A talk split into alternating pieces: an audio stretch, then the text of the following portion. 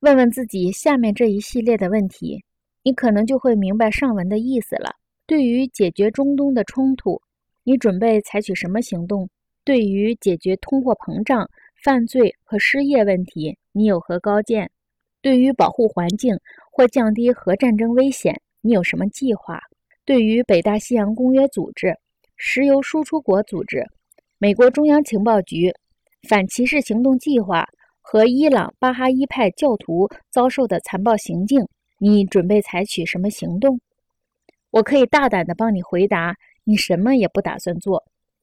当然，你可能会为某个自称有计划也有能力的采取行动的人投上一票，但每两年或四年，你才可能有一个小时来投票。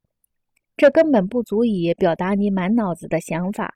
我们也许可以这样说：投票选举是逃避政治无能的表现。比投票选举更糟糕的是参加民意测验。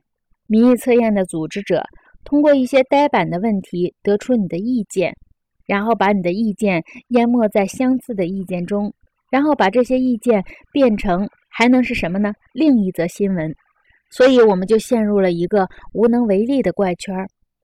你心里有很多想法，但是除了把这些想法提供给记者，制造更多的新闻之外，你无能为力。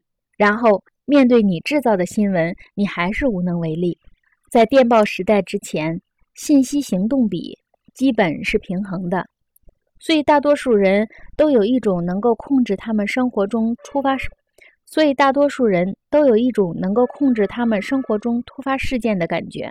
人们了解的信息具有影响行动的价值，但在电报创造的信息世界里，人们失去了行动的能力，因为整个世界都变成了新闻存在的语境，所有的一切都事关每一个人。我们第一次得到了不能回答我们任何问题的信息。而且对于这些信息，我们也不必做出任何回答。我们也许可以说，电报对公众话语的贡献就是使它变得无聊而且无能。还不止这些，电报还使公众话语变得散乱无序。用刘易斯·芒福德的话来说，就是它带给我们的是支离破碎的时间和被分割的注意力。电报的主要力量来自它传播信息的能力。而不是收集信息和解释信息或分析信息。在这方面，电报和印刷术截然相反。例如，书籍就是收集、观察和组织分析信息观点的绝好容器。写书、读书、讨论书的内容、判断书的价值，包括书的版面安排，都是需要花费大量时间的。写书是作者试图使思想永恒。并以此为人类对话做出贡献的一种努力。